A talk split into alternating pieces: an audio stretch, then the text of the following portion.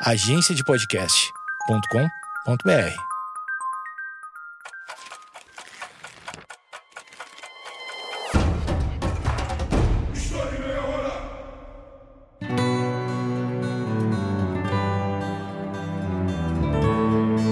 Movimentos radicais são articulados internacionalmente.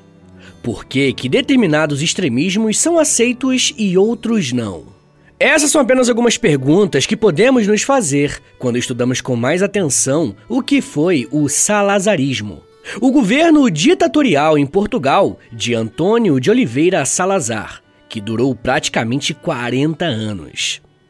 De certa forma, essa temática está intimamente ligada com uma série de eventos que aconteceram no Brasil e na Europa. E na próxima meia hora isso vai ficar mais claro para você. Como sempre, eu quero lembrá-los que eu baseio meu conteúdo em fontes e em autores confiáveis, que você pode e deve consultar na descrição do episódio.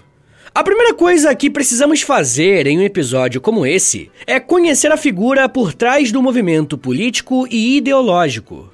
Antônio de Oliveira Salazar nasceu no dia 28 de abril de 1889, em Santa Combadão, no antigo Reino de Portugal.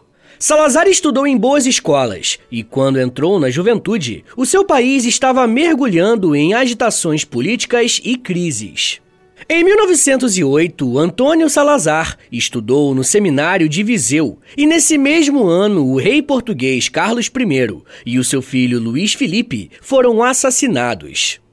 Esse atentado contra a monarquia portuguesa aconteceu porque movimentos republicanos se levantaram contra o rei e contra a Igreja Católica, que era um braço importantíssimo do seu governo. Salazar, desde a sua juventude, era alguém muito envolvido com a fé católica e por isso se engajou na luta contra esses grupos que eram contrários à monarquia e à Igreja. Em 1910, a monarquia foi derrubada em Portugal e a Primeira República Portuguesa entrou em vigor. Nesse período, Antônio Salazar começou a se envolver mais com um debate político e passou a escrever artigos para jornais católicos, criticando o cenário em que o seu país estava envolvido.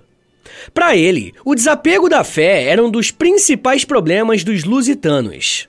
A questão é que, ao mesmo tempo que ele criticava os republicanos, ele se aproximava da política, e com a sua personalidade, não demorou muito tempo para ele ganhar destaque. Uma prova disso é que em 1921, Salazar foi eleito como deputado em Portugal. E pode parecer uma contradição uma pessoa que até ontem criticava o sistema político e agora passou a aderir a ele mas lideranças católicas pediram que Salazar não abandonasse o seu cargo, porque para eles não existia um representante legítimo dessa ala cristã. O problema era que a política portuguesa estava mergulhada em caos. Antes mesmo da Câmara dos Deputados começar os seus trabalhos nesse ano legislativo, o presidente do governo, Antônio Granjo, e duas figuras centrais no processo de proclamação da República foram assassinados. A Câmara foi dissolvida e os deputados não puderam assumir os seus cargos. Desde a implantação da República em 1910 até 1926, Portugal teve oito presidentes da República e 44 reorganizações de gabinete. O primeiro governo da República não durou 10 semanas e o mais longo durou pouco mais de um ano. Várias personalidades políticas foram assassinadas, o caos era tão grande que na Europa a palavra revolução passou a estar associada a Portugal. O custo de vida aumentou 25 vezes e a divisão social entre ricos e pobres aumentou consideravelmente. Membros da Igreja Católica foram perseguidos e tidos como atrasados por grupos radicais. De acordo com dados oficiais, entre 1920 e 1925, mais de 300 bombas explodiram em Lisboa. O país estava se encaminhando para entrar em uma guerra civil. E nesse contexto, aconteceu um golpe militar em 1926 que colocou no poder o comandante Mendes Cabeçadas. Como o clima era de crise, vários setores da sociedade portuguesa apoiaram esse golpe, e por isso pouco sangue foi derramado. Até figuras ilustres de Portugal apoiaram o golpe, como o poeta Fernando Pessoa, que chegou a dizer que, abre aspas, é hoje legítima e necessária uma ditadura militar em Portugal, fecha aspas. Só para fazer justiça com o poeta, anos mais tarde ele se arrependeu dessa postura e do que foi o salazarismo. Inclusive, Antônio Salazar esteve participando de todo esse processo. Inicialmente, como uma voz conservadora na política portuguesa, e em um segundo momento, como um aliado importante dos militares que estavam no poder por conta do seu trânsito com a Igreja Católica. Em 1926, aconteceu algo que mudou drasticamente a carreira política de Salazar. O governo militar o convidou para coordenar a pasta de finanças do governo ditatorial. Para o nosso contexto, seria algo como o Ministério da Economia, tá ligado? E ele, óbvio, aceitou, mas queria controle total sobre a economia portuguesa, e os militares não autorizaram essa ingerência de Salazar. Ele reagiu, abandonando o cargo depois de 15 dias.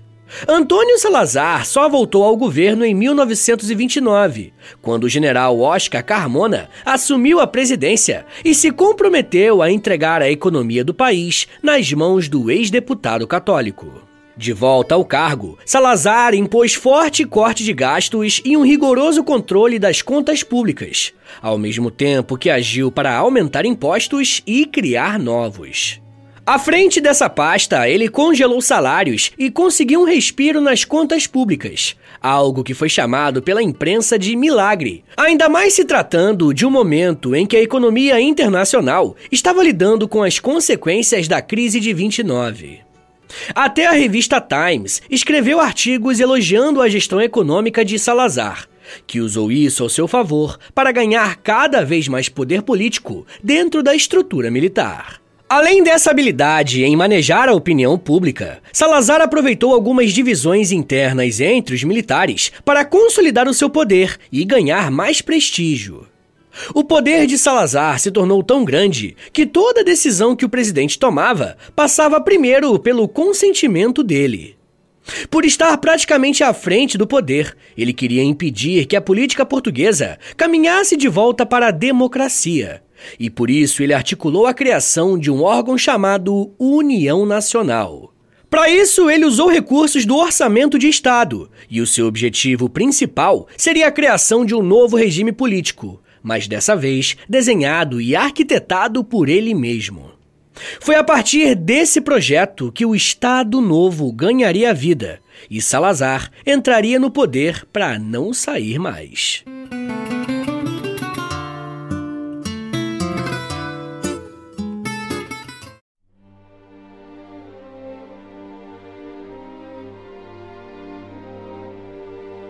A União Nacional era uma organização parecida com os movimentos autoritários que surgiram na Europa no período entre guerras.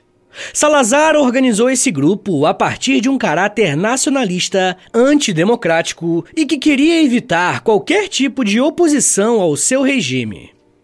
Formalmente, nenhuma lei proibia os partidos políticos enquanto tais, mas Salazar considerava que, existindo a União Nacional, os antigos partidos tinham sido colocados fora da lógica do novo regime.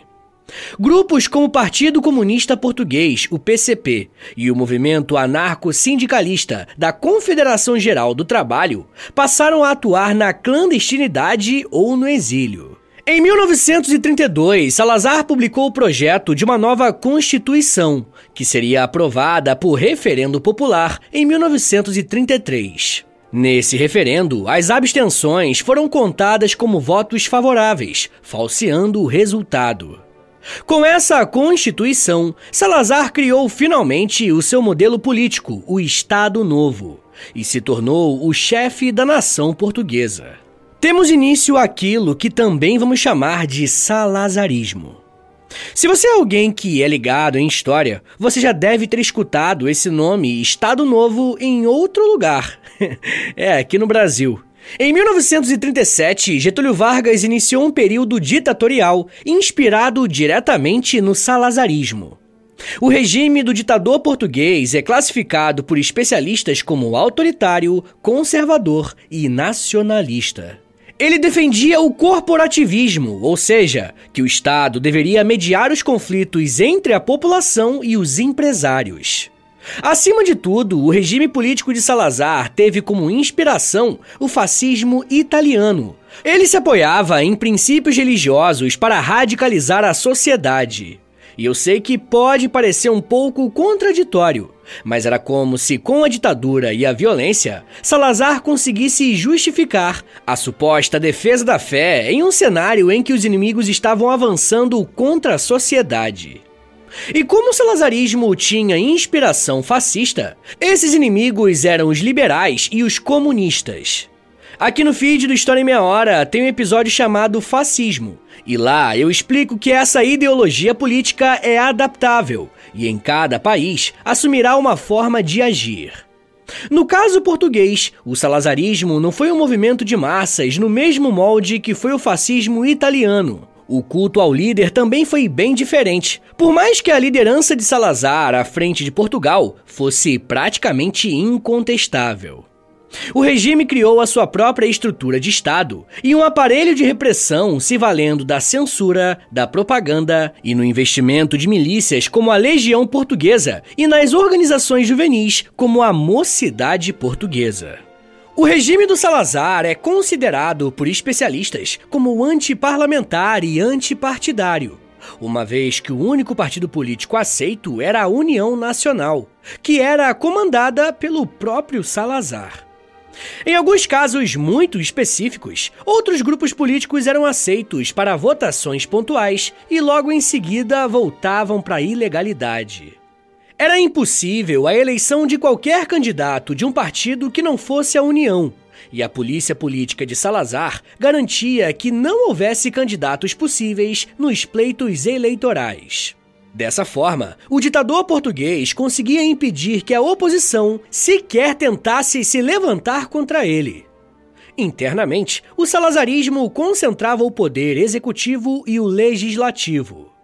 O presidente da República tinha apenas funções cerimoniais e simbólicas, e quem mandava mesmo era o presidente do Conselho de Ministros, cargo ocupado pelo Antônio Salazar entre 1932 até 1968.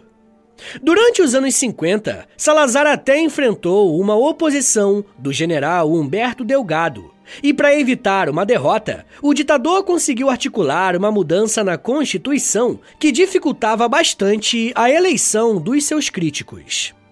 No cenário externo, o principal desafio do governo de Salazar foi se posicionar durante a Guerra Civil Espanhola. Esse conflito começou em julho de 1936 e o contexto se parecia um pouco com a divisão ideológica e política que Portugal viveu nos anos 1910 até 1920. Um dos lados combatentes na Espanha era formada por forças políticas e sindicais de esquerda, contra grupos tradicionalistas e monarquistas que também se alinhavam com ideias fascistas. Por esse motivo, o Estado Novo Português se alinhou com o general nacionalista espanhol Francisco Franco. Existe um grande debate entre historiadores a respeito do envio ou não de tropas portuguesas para lutar ao lado de Franco, mas até hoje nada foi provado ou confirmado. Segundo o historiador espanhol Ramon Tamames, as unidades de viriatos, que eram voluntários portugueses para combaterem ao lado do general Franco e dos rebeldes espanhóis, integraram aproximadamente 8 mil homens na batalha. Por outro lado, calcula-se que os portugueses que lutaram nas unidades do exército da República Espanhola foram aproximadamente 2 mil. Desse número, praticamente todos eram opositores ao regime salazarista.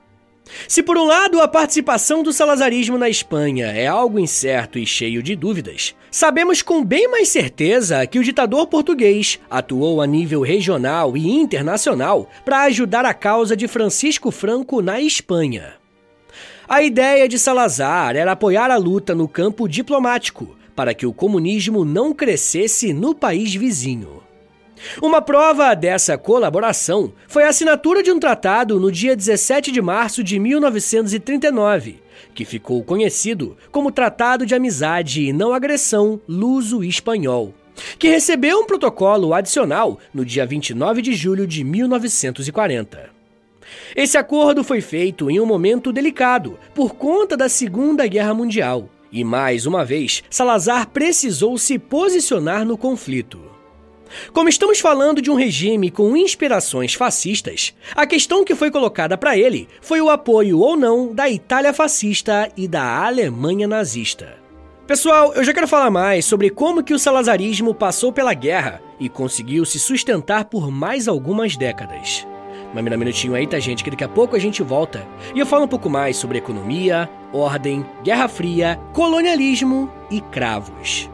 Segura aí, que é um minutinho só.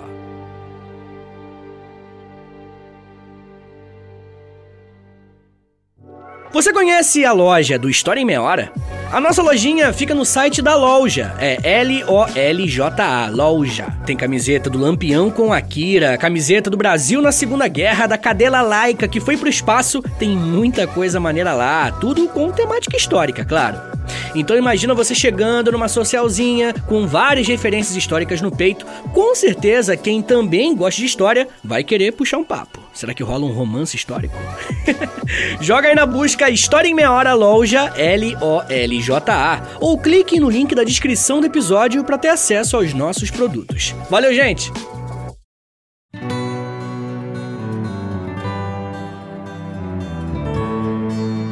Abre aspas. Deus nos deu o sábio para nos ilustrar, o santo para nos edificar, o homem prudente para nos governar. O autor encontrara no seu bom senso a verdade política que a experiência humana tem inteiramente consagrado. Fecha aspas. As palavras que você acabou de ouvir foram ditas pelo próprio Antônio Salazar em 1935, em um discurso para a nação através do rádio. Dá para perceber como que ele tentava criar justificativas para legitimar o seu poder no país. Porém, a chegada da Segunda Guerra Mundial representou um grande desafio para esse ditador. Para entendermos como o salazarismo lidou com a Segunda Guerra Mundial, podemos apresentar alguns pontos. O primeiro é que Antônio Salazar tentou preservar a população portuguesa dos efeitos mais graves da guerra, uma vez que o conflito aconteceu na Europa. E não seria um exagero acreditar que o território português pudesse ser envolvido em alguma batalha. Por isso, Salazar tentou a todo custo e conseguiu manter a neutralidade portuguesa na guerra, mesmo com alinhamento ideológico com a Itália e a Alemanha. Para deixar a questão ainda mais complexa, por mais que ideologicamente houvesse essa proximidade com o nazifascismo, existiam algumas parcerias comerciais com o Reino Unido, por exemplo, que era um dos incentivadores dessa política de neutralidade. Mesmo com essa postura de Salazar, a população portuguesa sofreu com a guerra, principalmente no que se refere à falta de produtos alimentares e da alta inflação. O segundo aspecto que marcou a participação de Portugal durante a guerra foi a contribuição para manter a Espanha também em neutralidade. O alinhamento espanhol com a Alemanha e a Itália irá colocar a independência de Portugal e o controle do Atlântico em perigo, caso os aliados acreditassem que a guerra poderia atingir a Península Ibérica. Curiosamente, foi o não alinhamento direto desses dois países que garantiu a sobrevivência dos regimes ditatoriais internos depois da guerra. Em terceiro lugar, é possível destacar uma atuação clandestina do salazarismo nesse conflito. De acordo com a pesquisa do historiador português Antônio Louçã em seu livro, podemos perceber que Portugal foi uma das portas de entrada para o tráfico de armas que existia na Europa e abastecia o militarismo nazista, principalmente no início da década de 30, bem antes do início da guerra. Ao mesmo tempo que, durante a guerra, Portugal também serviu de porta de saída para milhares de judeus que fugiam da Europa e migravam em direção aos Estados Unidos. O professor Louçã conta que muitos desses judeus usaram Portugal para sair da sombra do nazismo, mas fizeram isso com muito medo por conta de não saberem como que o salazarismo reagiria. Ou seja, era um risco muito grande para essas pessoas, uma vez que Salazar estava neutro no conflito e tinha as proximidades ideológicas que já comentamos. Um outro aspecto que precisa ser levantado sobre o salazarismo durante a guerra é a sua tática de jogar para os dois lados, tá ligado? Portugal detinha o controle dos Açores, um conjunto de ilhas no Oceano Atlântico, e permitiu que elas se tornassem uma espécie de base de abastecimento e ponto de controle dos aliados, que usavam essa estrutura para acessar com mais facilidade outros territórios da Europa e o norte da África. De acordo com alguns especialistas, essa atitude também contribuiu para a sobrevivência do salazarismo pós-Segunda Guerra. Quando o conflito acabou, ficou muito claro que o regime nazista na Alemanha e o fascista na Itália precisariam chegar ao fim. E além disso, vários outros regimes autoritários foram abalados ou de fato também chegaram ao fim. Nesse caso, o Brasil é um bom exemplo do segundo, porque o final da guerra enfraqueceu muito o Estado Novo de Vargas. Esse novo contexto internacional pôs uma pressão muito grande em Salazar e no seu regime ditatorial. Para ficar de pé, o ditador português precisou lutar muito no cenário internacional para se proteger de algumas investidas e manter o Estado Novo como tinha planejado. Por mais contraditório que possa parecer, foi uma das bases ideológicas do salazarismo que permitiu que esse regime continuasse de pé, mesmo depois da guerra, e da derrubada de alguns regimes autoritários pelo mundo. Como o pós-guerra deu início ao que chamamos de Guerra Fria, no mundo ocidental, o anticomunismo voltou a estar em alta, mas agora com uma nova característica. Em 1949 foi criada a OTAN, uma aliança política e militar que tinha como objetivo se proteger de um eventual avanço da União Soviética na Europa. E adivinha quem foi um dos países membros? Pois é, Portugal de Salazar. Como eu apontei quase agora, a postura de jogar para os dois lados na Segunda Guerra, com a concessão dos Açores para os britânicos e depois aos Estados Unidos, deu aos portugueses um lugar de destaque entre os países capitalistas no pós-guerra. Assim, Portugal foi membro fundador da Organização para a Cooperação e Desenvolvimento Econômico em 1948 também foi membro fundador da Associação Europeia de Comércio Livre em 1960. Como eu já disse, membro fundador da OTAN em 49, e além disso, foi um dos primeiros membros admitidos na Organização das Nações Unidas, a ONU, em 1955. Mas nem tudo são flores, e depois você vai ver que é quase literalmente. Uma das características do salazarismo é que estamos falando de um regime ditatorial em Portugal, que também tinha algumas colônias espalhadas pelo continente africano e asiático. Entre 1961 e 1974, Portugal começou a sofrer uma pressão muito grande na ONU por conta da questão colonial. Enquanto as Nações Unidas insistiam com Portugal para que integrasse as colônias na lista de territórios autônomos e começasse a se preparar para a independência, Salazar insistia que as colônias não eram territórios autônomos, e sim partes integrantes de um Portugal que, como ele mesmo dizia, era uno de Minho a Timor. Nesse contexto, aconteceu em 1961 uma invasão da União Indiana, que hoje representa o Estado da Índia, no Estado português da Índia, um controle colonial de Salazar nesse país.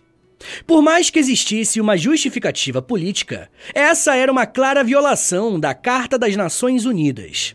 Uma crise internacional se instalou e uma proposta de resolução no Conselho de Segurança condenando a Índia pela agressão foi rejeitada devido ao veto da União Soviética. Apesar dessas questões, internamente Salazar estava relativamente confortável.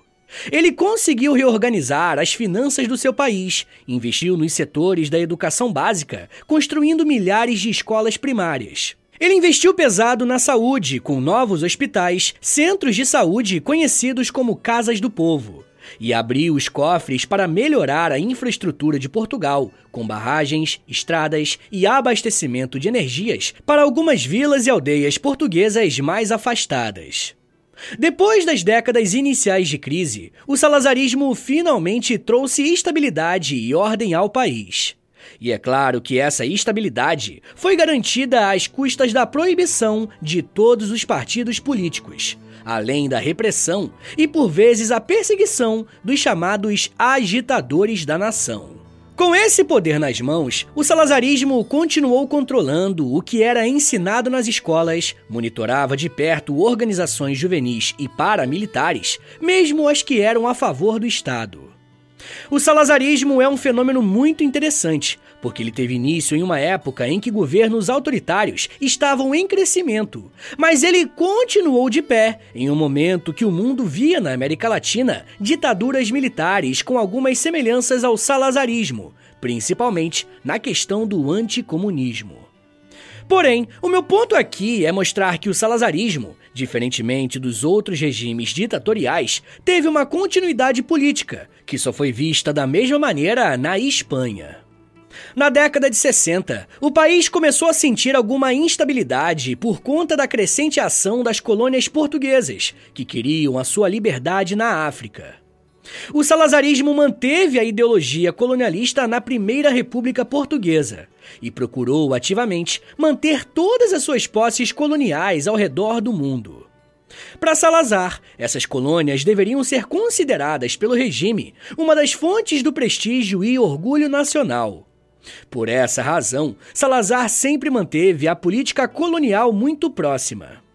Em 1930, ele criou o Ato Colonial, controlando aspectos econômicos e de transações comerciais. Nas décadas de 50 e 60, apareceram novos problemas e necessidades, e Salazar já não tinha tanto vigor físico para lidar com questões mais críticas.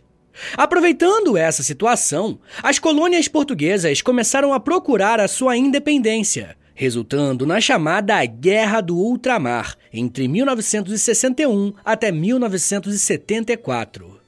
Portugal conseguiu manter três frentes de guerra durante os anos 60 e 70.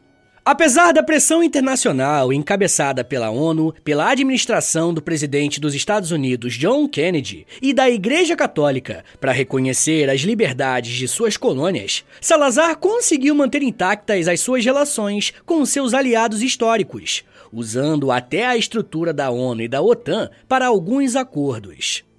Só que o próprio Salazar não sobreviveu para acompanhar o desfecho dessa situação. Em 1968, o ditador português começou a apresentar uma série de problemas de saúde que o levaram a uma incapacidade de gerir a política portuguesa. Após uma queda e uma batida na cabeça, Salazar foi declarado pelos seus subordinados como alguém incapaz de se manter no cargo. Porém, como o regime político dependia de sua figura, foi feita uma estratégia para enganá-lo, para ele achar que ainda estava governando, quando na verdade ele era apenas um senhorzinho debilitado.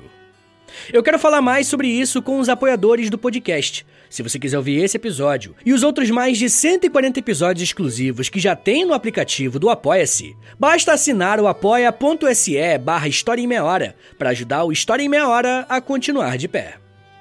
Pessoal, o Antônio Salazar veio a falecer no dia 27 de julho de 1970. Porém, a estrutura do governo e até a estrutura ideológica que ele criou foi tão forte que o salazarismo continuou de pé.